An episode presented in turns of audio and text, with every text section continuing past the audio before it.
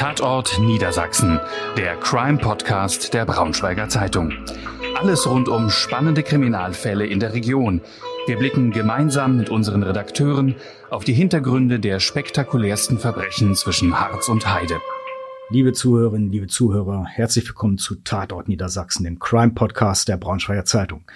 Mein Name ist Hendrik Rason und heute begrüße ich einmal mehr meine Kollegin Bettina Tünnes. Hallo, lieber Hendrik.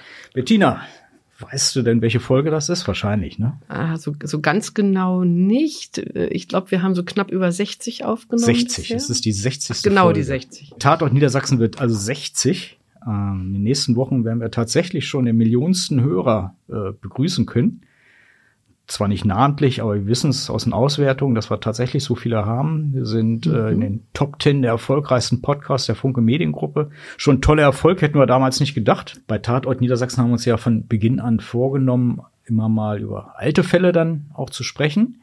Aber wir wollen natürlich auch spiegeln, was aktuell so vor Gericht passiert. Und wir haben einen Prozess, der jetzt ansteht in den nächsten Tagen vor dem Landgericht Braunschweig, der möglicherweise sogar weltweit Beachtung finden wird wegen des Angeklagten. Es geht nämlich um einen Mann, Christian B. Er ist deshalb bekannt worden, weil er im Verdacht steht, dass er möglicherweise das damals drei Jahre alte Mädchen Madeleine McCann, Maddie 2007 im portugiesischen Praia de Luz entführt und möglicherweise auch ermordet zu haben. Er muss sich jetzt äh, vor dem Braunschweiger Landgericht in einem weiteren Prozess wegen mehrfacher Vergewaltigung und Kindesmissbrauch verantworten. Es geht nicht um den Fall Maddie, sondern es geht um andere Taten, die ihm vorgeworfen werden. Aber es ist davon auszugehen, dass wahrscheinlich sehr viele Berichterstatter, Medien auch aus dem Ausland nach Braunschweig kommen werden, einfach weil sie mal einen Blick auf den Maddie verdächtigen. So nennen wir ihn jetzt mal hm. Christian B. werfen wollen.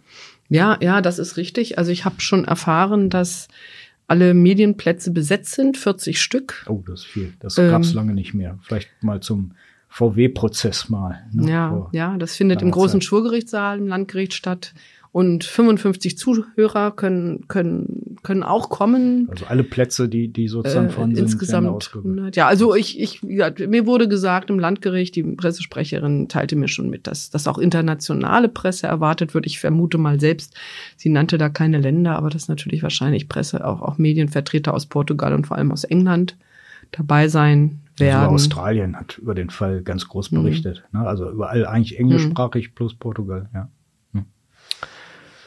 Du bist ja. mit dabei. Ich bin auch akkreditiert, genau. Du ja auch, Hendrik. Falls ich, ich mal auf, ausfalle, äh, wirst du für mich einspringen. Mhm.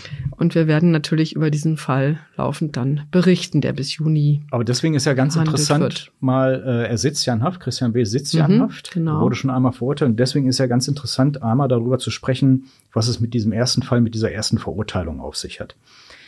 Und da warst du ja dann tatsächlich eine nicht eine der wenigen, sondern die einzige Journalistin, die mhm. damals mit im Landgericht saß. Im genau. Prozess. Genau, das war im Dezember 2019.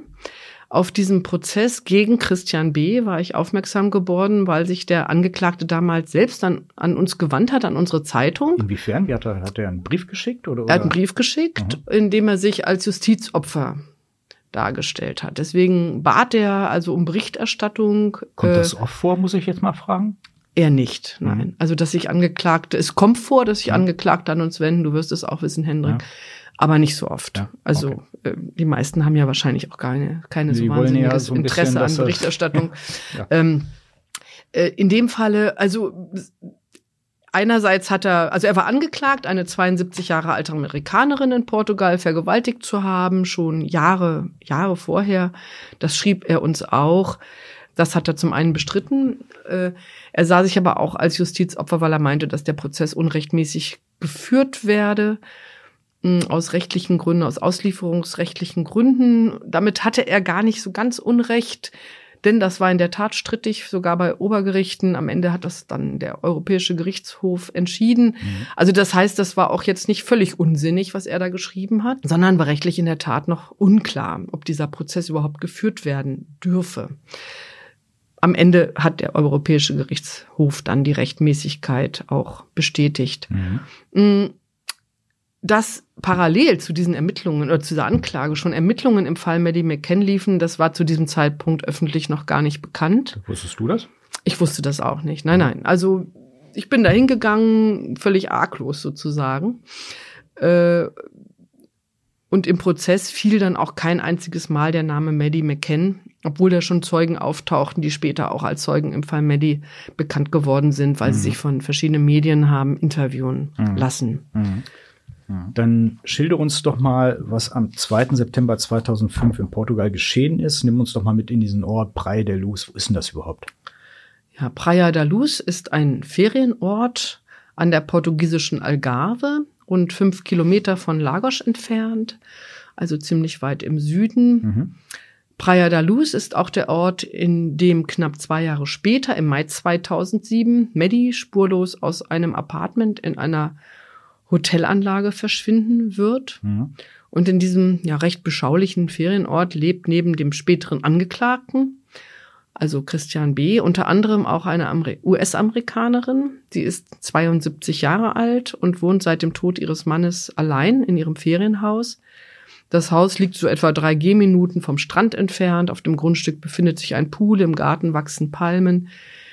Also ein Alterswohnsitz sozusagen. Ja. ja, sie lebte schon sehr, sehr lange dort mit ihrem Mann. Äh, also der ist wohl schon 19, war wohl schon 1988 mhm. verstorben.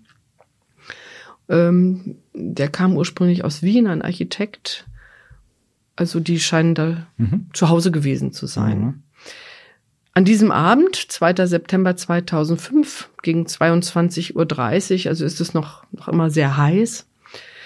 Die 72-Jährige hat deshalb die Terrassentür zum Wohnzimmer geöffnet. Sie kann die Tür zwar sehen, konzentriert sich zu dieser Zeit aber auf die Nachrichten über den Hurricane Katrina, der gerade in den Vereinigten Staaten gewütet hat und 2000 Menschen kamen dort bei der Unwetterkatastrophe ums Leben. Ähm, sie schaut da sehr gebannt hin, achtet nicht so auf die Tür. War ja auch eine riesen Naturkatastrophe damals, ja, wenn man sich ja, erinnert. Das ist ja, das ist vielen heute sicher noch in Erinnerung. Ja. Nach den Nachrichten geht, geht sie in ihr Büro, um E-Mails an Bekannte zu schreiben. Dazu kommt sie dann allerdings nicht mehr.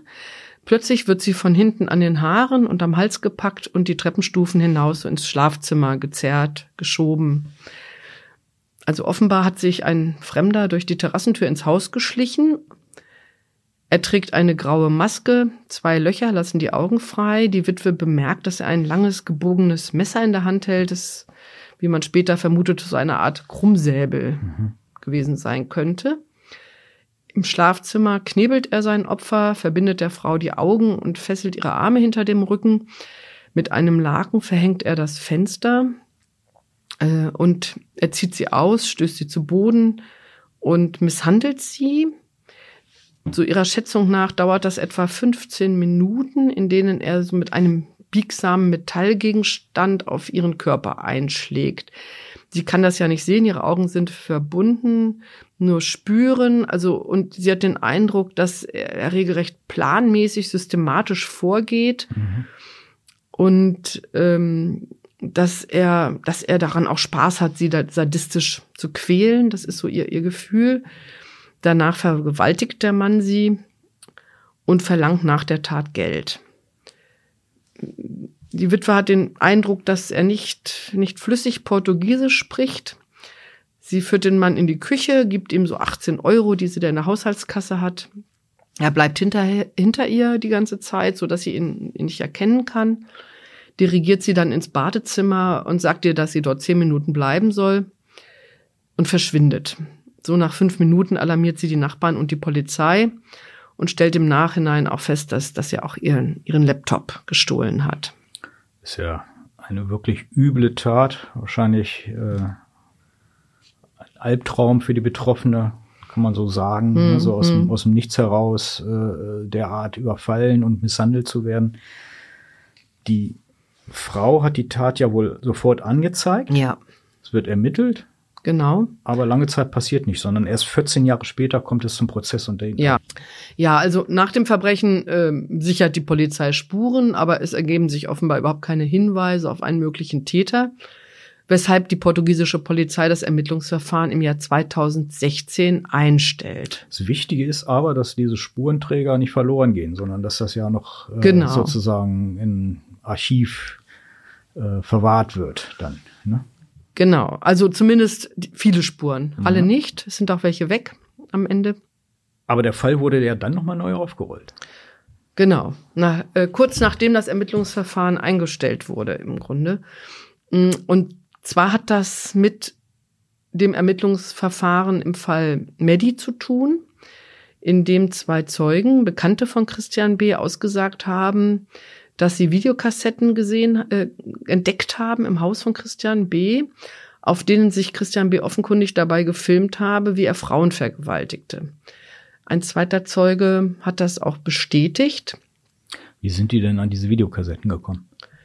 Also diese Zeugen, das sind so Kleinkriminelle, gehörten in Portugal eine Zeit lang in den Dunstkreis des deutschen Auswanderers Christian B. Man muss dazu sagen, er ist ja auch so eine Art Krimineller, so ein bisschen. Ne? Ja, also er hatte auch wohl, hatte auch ein paar Vorstrafen, auch nicht ja. nur wegen Sexualdelikten, sondern eben auch wegen Diebstahl. Da haben sich ein ganz bestimmter Schlag Mensch hat sich ja. da anscheinend in Prei der Luz dann da irgendwie zusammengefunden. Ja, ja. und äh, Christian B. hat offensichtlich mit diesem Zeugen mal Diesel zusammengestohlen oder geplant. Zumindest wurde Christian B. 2006 auch äh, wegen eines solchen Dieselklaus in Portugal verhaftet. Und als er in Haft saß, sind diese beiden Zeugen, also seine Kumpel, in sein Haus in Praia da Luz eingebrochen und wollten dort was mitgehen lassen. Und eben dort wollen sie auch die Videokassette entdeckt haben mit den Vergewaltigungsaufnahmen. Das haben sie dann Jahre später der Polizei, wie gesagt, im, im Ermittlungsverfahren im Fall Medi berichtet. Das sind ja schöne Freunde, äh, wenn die wenn die rumkommen, wenn du im Knast sitzt und die sehen gleich zu, dass sie da das Haus rausräumen. Ähm, was war denn auf diesen Videoaufnahmen zu sehen? Also zunächst einmal sind die beiden davon überzeugt gewesen, dass es sich um reale Vergewaltigungsszenen gehandelt hat. Also sie haben auch vor Gericht, ich habe es ja gehört als Zeugen ausgesagt, so sie kennen Pornos, also sie können das durchaus einschätzen. Das waren, das waren keine gestellten Szenen, die waren real. Mm, so ihr Eindruck zumindest. Und dass sie sagten, dass sie darauf als Täter den Angeklagten erkannt haben. Woran?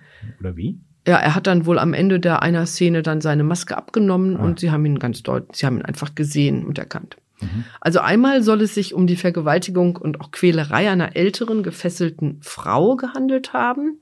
Die Frau soll so eine Schw Schwimmbrille getragen haben, deren Gläser grau übertüncht waren, so dass sie also nicht sehen konnte. Und genau eine, diese Brille wollen diese Zeugen auch im Haus des Angeklagten gesehen haben ähm, auf dem Video war ihrer Beschreibung nach auch zu sehen, dass der Angeklagte die Frau mit einer kleinen Peitsche geschlagen hat. In einem weiteren Fall soll eine Jugendliche an einen Pfosten, der so inmitten des Wohnzimmers, glaube ich, im Haus des Angeklagten gestanden hat, gefesselt worden und missbraucht worden sein. Auch da soll wieder der Angeklagte, also Christian B. drauf zu sehen gewesen sein. War denn auf einen dieser Videos auch die Vergewaltigungstat mit der Witwe zu sehen? Nein, das nicht. Äh, man muss dazu sagen, dass die Videos, von denen die Zeugen berichtet haben, auch verschwunden sind. Mhm. Also da also gab wir reden nur über Hörensagen sozusagen. Genau, also ja? genau. Mhm. Ähm, die haben gesagt, also der der Hauptbelastungszeuge sagte, er habe das die Videos besessen. Das war ihm dann aber irgendwie ja äh, zu, zu, heikel, heikel ja und die seien auf irgendeine Art und Weise verschwunden. Die seien möglicherweise in einem Wohnwagen, der ihn verkauft hat, gewesen. Wenn's, also so genau. Kriminelle sind, dann können sie wahrscheinlich auch einschätzen, dass das vielleicht äh, ist vielleicht in eine Sache reingeraten, was zu viel Aufsehen ja, erregt. Ne? offensichtlich. also so, so ähnlich ne? drückte er sich in dem Prozess mhm. auch auf, das aus. Das war ihm so ein bisschen, das war ihm doch doch zu heiß und die Kassetten seien irgendwie verschwunden. Er wollte da eigentlich wohl auch gar nichts, sich da gar nicht einmischen. Aber äh, wie gesagt, im Zuge dieser Ermittlungen hat er dann doch ausgesagt. Ich denke, in dem aktuellen Prozess werden diese Kassetten auch noch eine große Rolle spielen über den Verbleib und so weiter. Da wird es sicher noch im aktuellen Prozess mh, hm, entscheidend darum gehen. Denn die aktuellen Anklagen beziehen sich auch wiederum auf diese Videos. Da kommen wir gleich noch drauf zu sprechen. Mhm. Zunächst bleiben wir mal bei der, bei der Vergewaltigung der 72-Jährigen. Mhm. Denn die Berichte über die Videoaufnahmen haben die Ermittler wieder zum Anlass genommen, ähm, zu schauen, ob es vor 2006, 2006 haben sie ja, wollen mhm. sie ja diese, diese Videos da entdeckt haben im Haus, ob es vor 2000, in diesem Zeitraum vor 2006 möglicherweise ein solches Verbrechen gegeben hat, beziehungsweise dass es angezeigt, angezeigt worden ist, worden ist mhm. und man da unter Umständen dann ähm, das verifizieren kann, da, da vielleicht auch äh, dann Opfer findet. Äh, und so kam man auf diese angezeigte Vergewaltigung der 72-Jährigen. Und dieses Tatgeschehen war ja identisch im Grunde oder weitgehend identisch mit den Beschreibungen der Zeugen, was sie auf den Videos gesehen haben, mhm. dass eine ältere Frau mit verbundenen Augen äh, vergewaltigt und auch mit so einer kleinen Peitsche ausgepeitscht wurde. Und so hatte die 72-Jährige das ja auch beschrieben mit einem irgendwie biegsamen metallenem Gegenstand, sei, die, sei sie dort systematisch geschlagen worden. Und so ähnlich hatten es ja die Zeugen auch beschrieben, sei es auf dem Video, auf dem Video zu sehen gewesen. Also von daher kam Christian B. in den Verdacht, äh, im Fall dieser Vergewaltigung der 72-Jährigen der Täter zu sein, zumal er auch nur etwa einen Kilometer vom Ferienhaus der Witwe entfernt wohnte. Also wollte er zum Strand, lag ihr Haus direkt an seinem Weg. Was für ein Zufall. Hätte das denn schon alles für eine Verurteilung gereicht? Das kann ich nicht sagen, aber es kam zumindest noch ein entscheidendes Indiz hinzu. Von den gesicherten Spuren am Tatort waren ja noch mhm. einige erhalten. Ähm, das äh, Bundeskriminalamt hat die von der portugiesischen Polizei dann erbeten und zu diesen Asservaten gehörte auch das Bettlaken aus dem Schlafzimmer der Witwe, auf dem also die Vergewaltigung statt oder in dem die Vergewaltigung stattgefunden hat. Und auf diesem Bettlaken fand das Bundeskriminalamt jetzt ein zwei Zentimeter langes Körperhaar, das zweifelsfrei vom Angeklagten stammte. Und es wird ja jetzt interessant sein, was er dazu erklärt hat. Er wird es ja abgestritten haben, aber mit welcher Begründung denn? Genau, ne? äh, Christian ja. B. hat die Tat abgestritten. Ich denke bis heute, zumindest in dem Prozess, äh, hat er immer wieder beteuert, er sei unschuldig. Ähm, ja, also er erklärte, er habe in der Nähe des Hauses öfter mal eine Katze gestreichelt mhm. und womöglich habe die Katze dieses Haar übertragen. Das ist naheliegend. Ne? Äh, ja. Auch in der, in der Tat gab es auch in der, ja. im Haus der 72-jährigen Katzen, da ist ja. auch eine Katze rumgelaufen. Das hat allerdings die Gutachterin für, für sehr, sehr unwahrscheinlich erklärt. Ähm, eine solche Sekundärübertragung, wie es heißt, auf das Bettlaken, also sei bei einem Körperhaar noch unwahrscheinlicher als bei einem Kopfhaar. Und damit sah das Gericht Christian B. als überführt an. Er wurde dann im Dezember 2019 vor dem Braunschweiger Landgericht zu einer siebenjährigen Freiheitsstrafe verurteilt, die er aktuell noch verbüßt. Was war denn das für ein Atmosphärenprozess, was würdest du sagen?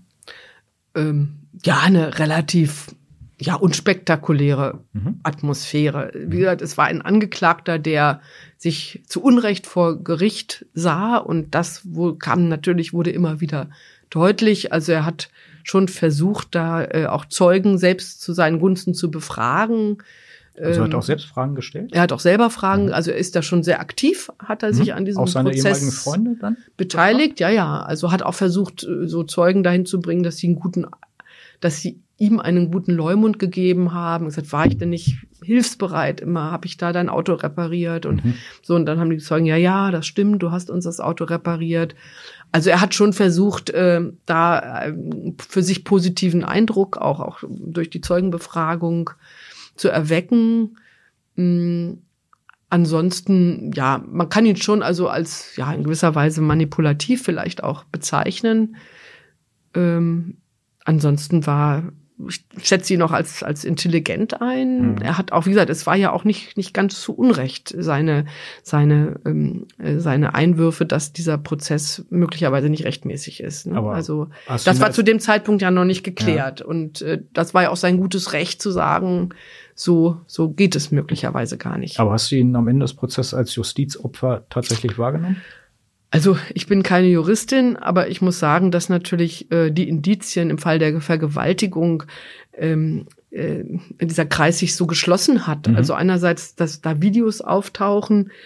Das hat einfach alles gepasst. Das, das ja. passte einfach alles. Und er äh, auch noch dieses Haar, äh, ähm, dieses Haar, sein, sein Körperhaar auch noch in, am Tatort sichergestellt wurde.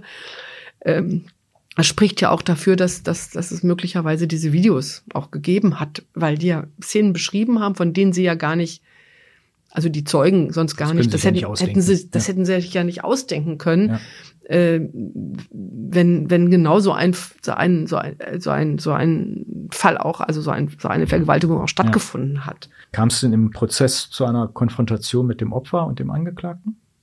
Nein, das Opfer war, war gar nicht, ähm, war, hat, hat an dem Prozess nicht, nicht teilgenommen. Die war dann auch schon weit über 80. Die, ne, ja, genau. Da, die Frau, die, das Opfer war 2000, 1932 geboren, kann man sich ausrechnen. 2019 fand die Verhandlung statt. Also sie war weit über 80 und war im Vorfeld in den USA nochmals vernommen worden. Man muss sagen, ähm, sie war nach dem Verbrechen in die USA zurückgekehrt. Mhm. In Portugal hatte sie nur noch, wie sie auch dann schilderte, nur noch in Angst gelebt. Zumal ihr bewusst wurde, dass der Täter sie vorher schon in ihrem Haus beobachtet haben musste, weil er ja auch mit Fesseln, Peitsche, Maske schon ins Haus eingedrungen ist. Also da hatte sie den Eindruck, das war eine geplante Tat. Und diese sie dann ständig begleitende Todesangst, sagte sie dann auch zu Ermittlern, die habe ihr Leben verändert und sie ist dann wieder in die USA zurückgekehrt. Die musste ja auch damit rechnen, der hätte ja immer wieder zurückkehren können. Ja, er war ja auch nicht gefasst ja. eben. Und ähm, wie gesagt, wurde da nochmal vernommen. Diese Videokassetten spielen ja auch in dem anstehenden Verfahren eine Rolle. Jetzt fass doch noch mal kurz zusammen, um was geht's denn da jetzt eigentlich?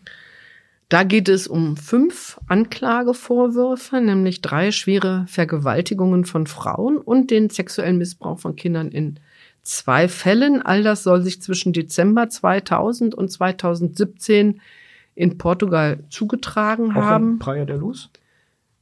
Nicht nur, aber auch. Mhm.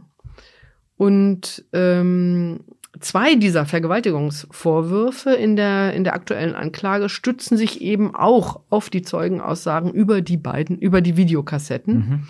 Schon im ersten Prozess hatte das Gericht die Zeugenaussagen ja als glaubhaft angesehen. Mhm. Und geht man von dem rechtskräftigen Urteil aus, hat der Angeklagte eine genau solche Tat ja, von der die Zeugen nichts wissen konnten, unabhängig von den Videoaufzeichnungen tatsächlich begangen. Mhm. Warum wird denn überhaupt vor dem Landgericht in Braunschweig verhandelt, wenn Tatort äh, Portugal war? Ja, das ist äh, ein recht komplexes Thema, aber einfach beantwortet. Christian B. hatte seinen letzten deutschen Wohnsitz in Braunschweig, weshalb alle Verfahren, auch das Medi-Verfahren bei der Braunschweiger Staatsanwaltschaft zusammenlaufen. Äh, vor dem jetzt beginnenden Prozess hatte die Verteidigung aber die Zuständigkeit Braunschweigs mhm. angezweifelt und Sachsen-Anhalt als letzten Wohnsitz ins Spiel gebracht.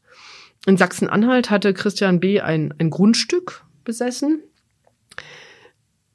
Das war wohl so ein altes Gelände mit einer, äh, ja, nicht eine mit Halle einem drauf, Wohnhaus, ne? sondern mit so einer Halle. Ja. Ähm, auch wohl ohne Strom- und Wasseranschluss. Und äh, Dort behauptete dann die Verteidigung, habe er also so die letzte, bevor er wieder nach, nach Portugal sich abgesetzt hat, die, die, die letzte Zeit verbracht.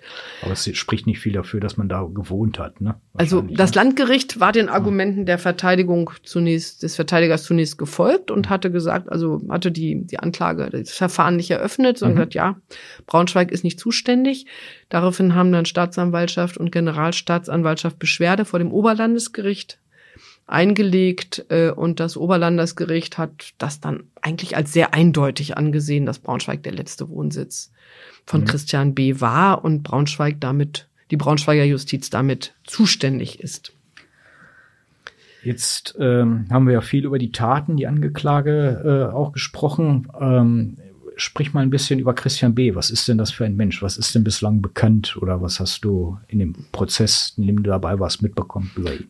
Ja, ich kann so ein bisschen schildern, wie er, wie er das auch selber wie, oder im Prozess darstellte, beziehungsweise wie es dann auch dort mhm. erörtert wurde. Also ursprünglich war er, ist er in einem Heim in Süddeutschland aufgewachsen, hat eine Ausbildung zum Kfz-Mechaniker abgebrochen, um dann mit seiner damaligen Freundin nach Portugal auszuwandern. Da war er so etwa 18 Jahre alt. Vor Gericht hat er selbst geschildert, dass er dadurch äh, einer Jugendstrafe entgehen wollte. Mhm.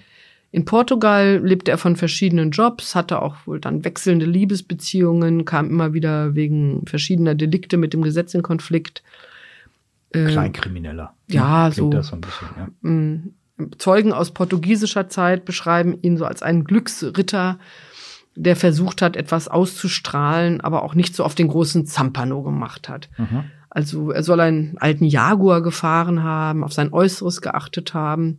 Also einer hat sich dann erinnert, er lief immer sehr gepflegt herum, trug immer Hemd und Jackett. Ja, das Ganze ging dann erstmal gut bis 1999, wo er in Portugal verhaftet wurde und nach Deutschland ausgeliefert wurde, um die Jugendstrafe abzusitzen.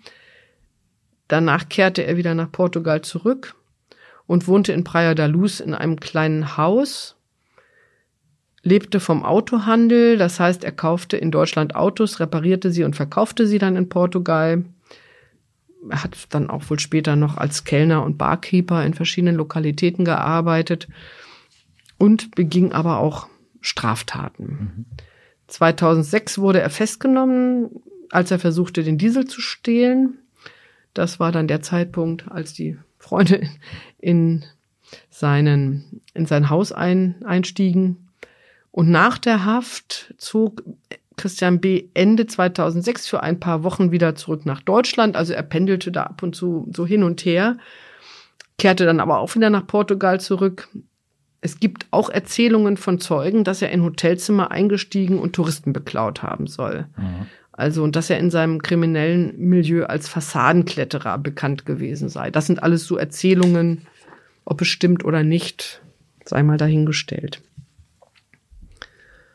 Äh, ab 2010 lebte er dann wieder in Deutschland. Zuerst in Hannover in seinem Wohnmobil. Er war da mit einem Wohnmobil unterwegs. Da hatte er auch eine Freundin und er hat vor Gericht das so geschildert, dass er da sozusagen gestrandet worden sei, äh, gestrandet sei, weil das Wohnmobil kaputt war und er kam nicht weiter und hat dann da irgendwie im Auto, eine Autowerkstatt angeheuert und, und hat da eine Weile gearbeitet. Und von Hannover kam er irgendwie auf die Idee, dann in Braunschweig einen Kiosk äh, zu betreiben, den er mit seiner damaligen Lebensgefährtin gemietet hat, im westlichen Ringgebiet in Braunschweig. Mm, dort habe er dann, wie er schilderte, also, also viel gearbeitet. Die Lebensgefährtin habe sich da wohl nicht so engagiert. Er habe da vor, kurz vor einem Burnout gestanden und den Kiosk dann auch wieder aufgegeben und hat dann zuletzt in Braunschweig in einer Gartenlaube, in einem Kleingartenverein gelebt. Das klingt ja nach einem ziemlich ziellosen Leben, oder? Also man kann sagen, dass er zumindest auch immer wieder das Land gewechselt hat, um einer Strafe zu entgehen. Im Frühjahr 2016 nämlich setzt er sich auch von Braunschweig wieder nach Portugal ab. Mhm. Und zwar, um einer 15-monatigen Haftstrafe zu entgehen. 2016 hatte ihn das Braunschweiger Amtsgericht wegen sexuellen Missbrauchs und Kinderpornografie verurteilt. Er soll die Tochter seiner Ex-Freundin missbraucht und anzügliche Fotos von der Fünfjährigen gemacht haben. Mhm. Anschließend stellte ihn dann das Gericht auch unter Führungsaufsicht. Er war dann ja erstmal verschwunden. Im Juni 2017 wurde er aber wiederum ausgeliefert aus Portugal und verbüßte die Haftstrafe vollständig. Äh, schon damals war er auch im Fadenkreuz der Medi-Ermittler und galt in Ermittlerkreisen als gefährlich. Er, es sollte sich auch noch eine Haftstrafe wegen Drogenhandels anschließen. Äh, er soll nämlich äh, in Marihuana gehandelt haben auf Sylt und das Amtsgericht Niebühl hatte ihn ver verurteilt deswegen. Er musste dann aber, weil das auslieferungsrechtlich schwierig war und sich die Strafe nicht direkt anschließen lassen konnte, wurde er wieder 2018 auf freien Fuß gesetzt und observiert rund um die Uhr, wie er auch selber vor Gericht erzählt hat. Also da seien ihm irgendwelche Polizeibeamten permanent auf den Fersen gewesen. Das ist mir aufgefallen, ja. Im Braunschweig. Ja, ja, die haben auch sogar mit ihm geredet. Das haben die wohl ganz offen. durchgeführt. Ja, ja, das ja. haben die wohl ganz offen gemacht. Das hat er gemerkt. Mhm. Mm, so mein Eindruck im Prozess war schon so, man kannte sich praktisch, ne? Mhm, mhm, Aber er hat sich dann abgesetzt nach, nach Amsterdam. Da haben die ihn aus dem Auge verloren und ist von da aus nach Italien äh, dann ähm, gegangen, verreist äh, und wurde dort wieder, wurde dort dann im September 2018 wieder verhaftet und nach Deutschland ausgeliefert. Und die Rechtmäßigkeit dieser Auslieferung war ja an dem Prozess 2019 strittig, oder? Genau, das war rechtlich noch nicht ganz geklärt und darauf pocht ja auch Christian B., dass dieser Prozess zu Unrecht geführt würde, ähm, weil er aus, weil Portugal ihn nicht wegen der Vergewaltigung der 72-Jährigen ausgeliefert hatte. Mhm.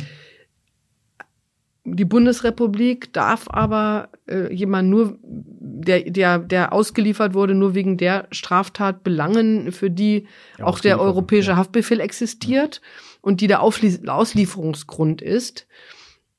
In diesem Fall gab es aber eine Besonderheit. Der Angeklagte war nämlich zwischenzeitlich ja ähm, nach Italien ausgereist und wurde von dort erneut an Deutschland ausgeliefert.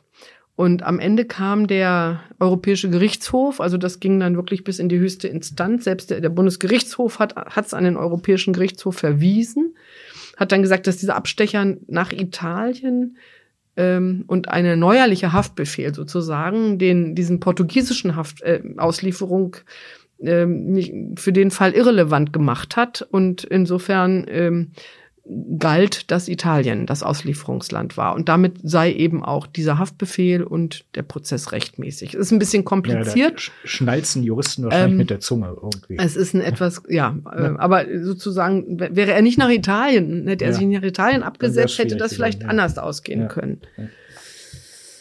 Jetzt wird es langsam spannend. Im Dezember 2019 wurde Christian B. ja wegen Vergewaltigung zu der siebenjährigen Haftstrafe verurteilt. Das hast du ja erzählt. Da ist ja auch diese Verurteilung vom Amtsgericht Niebüll dann äh, wegen dem Marihuana-Handel mit eingeflossen. Und dann lassen im Juni 2020 die Braunschweiger Staatsanwaltschaft und das Bundeskriminalamt ja eine Bombe platzen, so kann man es ja sagen. Denn in der Sendung Aktenzeichen XY machen sie den Verdacht erstmals öffentlich, dass Christian B. im Fall von Medi der Hauptverdächtige ist, dass er sie in dem Hotelzimmer im Praia de Luz entführt und auch wahrscheinlich ermordet haben könnte. Die Eltern saßen ja zu dieser Zeit in der Hotelanlage. Die waren gerade beim Abendessen, wenn ich mich richtig erinnere. Mhm. Wie ist denn bei diesem Fall, bei diesem Fall Medi, wie ist denn da der Stand der Dinge? Was weißt du denn? Also die Ermittlungen laufen, aber die Ermittler schweigen sich über die Beweislage ja aus. Ähm, es gibt ja immer wieder Gerüchte, es sagen Zeugen, äh, Zeugen werden von den Medien befragt. Also das ist ähm, das ist ja auch alles ja hoch und runter in den Medien kommuniziert worden. Aber tatsächlich muss man sagen, äh, kann ich, ich weiß nicht, wie die Beweislage im Fall Medi ist. Und äh, die, die Staatsanwaltschaft hatte auch sehr rigoros. Es ging ja um einen Zeugenaufruf in Aktenzeichen XY. Mhm. Ähm, es ging um eine Telefonnummer, weil, weil sich äh, Christian B. da noch in einer, in einer äh, Zelle da eingeloggt war zur Tatzeit. Und ähm, aber danach hat die Staatsanwaltschaft ja auch sozusagen wieder dicht gemacht und keine weiteren äh, Auskünfte gegeben. Das heißt, äh, für die Öffentlichkeit, äh, abgesehen von Spekulationen, und daran will ich mich jetzt auch nicht beteiligen, ähm, ist da wenig bekannt. Im aktuellen Prozess, der ja nun losgeht, geht es ja um mehrere Sexualdelikte. Kannst du mal genau erklären, was ihm vorgeworfen wird?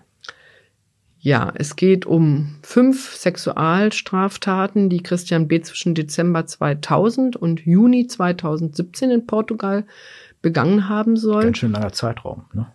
Ja, ähm, das sind natürlich Zeiten, die, die sehr vage sind äh, in Bezug auch auf diese Videoaufnahmen, mhm. die ähm, auf die sich ja zwei Anklagepunkte stützen. Mhm. Es ist natürlich auch eine spannende spannende, rechtlich spannende Frage. Also ja, finde ja. ich, dass Videoaufnahmen, ähm, die nicht mehr existieren, Grundlage einer Anklage sind. Wobei ich natürlich auch jetzt noch nicht weiß, was die Staatsanwaltschaft dann noch so in der Hinterhand hat. Ich kenne, kenn, genau, ich kenne die Anklage oder die Beweislage nicht. Das wird sich ja im Prozess herausstellen. Hm. Also laut dieser Anklage sollen die Angeklagten also irgendwann zwischen 2000 und April 2006 eine unbekannt gebliebene 70 bis 80 Jahre alte Frau in ihrer Ferienwohnung überrascht haben. Der, er war maskiert, er soll sein Opfer gefesselt, vergewaltigt und anschließend mit einer Peitsche geschlagen haben und eben das Verbrechen mit einer Videokamera gefilmt mhm. haben. Das ist einer der Anklagepunkte. Der zweite bezieht sich ebenfalls auf diese Videoaufnahmen. In diesem Zeitraum zwischen 2000 und 2006 soll er außerdem ein mindestens 14 Jahre altes Mädchen laut dieser Zeugenaussagen in seinem Haus in Portugal an einen dortigen Holzpfahl gefesselt, ebenfalls mit einer Peitsche geschlagen und zu sexuellen Handlungen gezwungen haben. Also auch das eben bezieht sich auf die Videoaufzeichnung. Äh, die dritte Vergewaltigung, die ihm vorgeworfen ähm, wird, ist Christian B. erst zugeordnet worden, nachdem er als Verdächtiger im Fall Medi öffentlich bekannt wurde. Denn in diesem Zusammenhang hat die Presse natürlich auch über die Vergewaltigung der 72-Jährigen gesprochen, geschrieben. Und die Irin erkannte Ähnlichkeiten zu dem, was ihr selbst im Jahr 2004 in Portugal widerfahren war und was sie auch angezeigt hatte. Laut Anklage war Christian B. nachts im portugiesischen Praia da Roja, wenige Kilometer von Praia da Luz entfernt, maskiert über den Balkon ins Apartment der damals 20-jährigen Irin eingestiegen, also hatte jetzt wieder der Fassadenkletterer dann, ja. Möglicherweise, wenn ja, ja wenn diese mhm. Zeugenaussagen stimmen sollten, hatte die schlafende Frau unter Vorhalt eines Messers geweckt und mehrfach vergewaltigt. Danach soll er sein Opfer an einen Tisch gefesselt, geknebelt, erneut vergewaltigt und auch ausgepeitscht haben. Zeitweise soll er die Tat auch mit einer mitgebrachten Videokamera gefilmt haben und die Zeugin hatte ihm auch berichtet, dass er eine Peitsche bei sich gehabt hatte. Danach floh er dann über den Balkon. Das Opfer konnte sich befreien, war wohl gefesselt und, und hat dann andere weinend um Hilfe gebeten.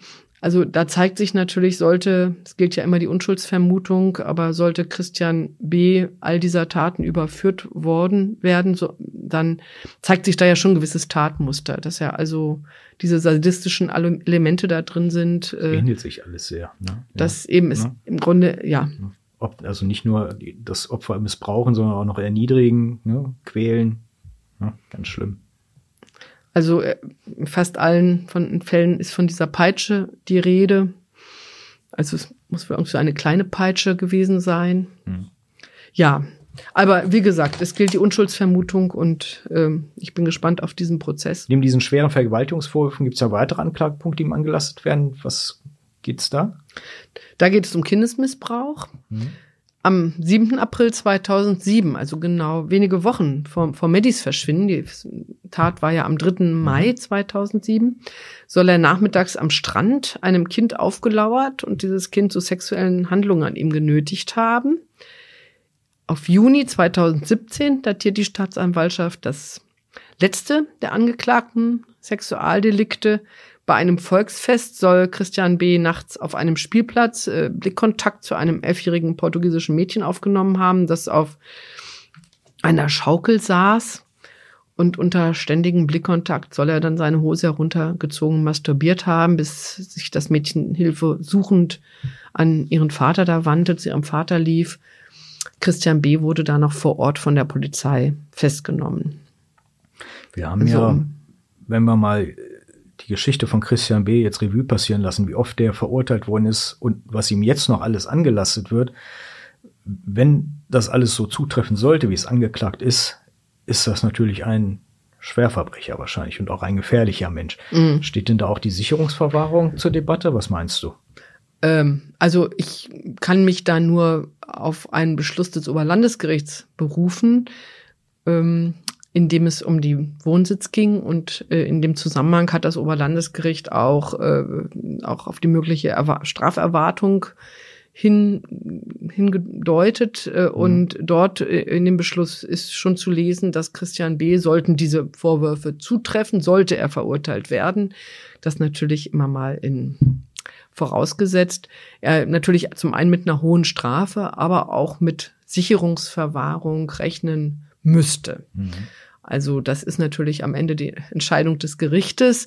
Aber bei dieser Menge an Straftaten könnten zumindest rechtliche Voraussetzungen dafür, denke ich, äh, gegeben sein, dass, ja, dass das, ja dass das zumindest ja. in Frage in Frage kommt, ganz unabhängig auch von dem Fall Medi. Wir hatten ja schon am Anfang drüber gesprochen, dass sich ganz viele Medien aus der ganzen Welt für diesen Fall interessieren, dass kein, Presse, dass kein Presseplatz im Gericht frei bleiben wird. Was ist denn da geplant vom Gericht aus für eine Beweisaufnahme? Wie lange wird denn das gehen?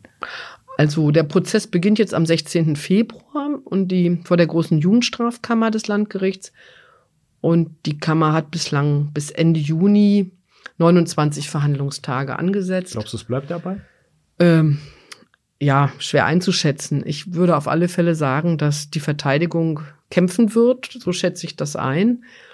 Äh, und ähm, dass das natürlich zu Beweisanträgen führen könnte und so weiter, äh, die die Verhandlung schon äh, verlängern könnte. Also ich, ich weiß es natürlich nicht, aber man muss auch erstmal abwarten, wie der Prozess beginnt. Mhm. Aber möglicherweise dauert es auch länger. Aber keine. Es wird auf jeden Fall ein Prozess, wo die ganze Welt ganz genau nach Braunschweig hinschauen wird, ins Landgericht. Ja, zumindest äh, Zumindest auch wahrscheinlich England sehr stark, kann ich mir vorstellen. Ja. Portugal. Ja. Spannend. Liebe Bettina, bedanke mich ganz herzlich für das heutige Gespräch, für den heutigen Podcast. Und Ihnen, liebe Zuhörer, wünsche ich guten Abend und gute Nacht. Ja, und bis hoffentlich zum nächsten Podcast. Mehr Podcasts unserer Redaktion finden Sie unter braunschweiger-zeitung.de slash podcast.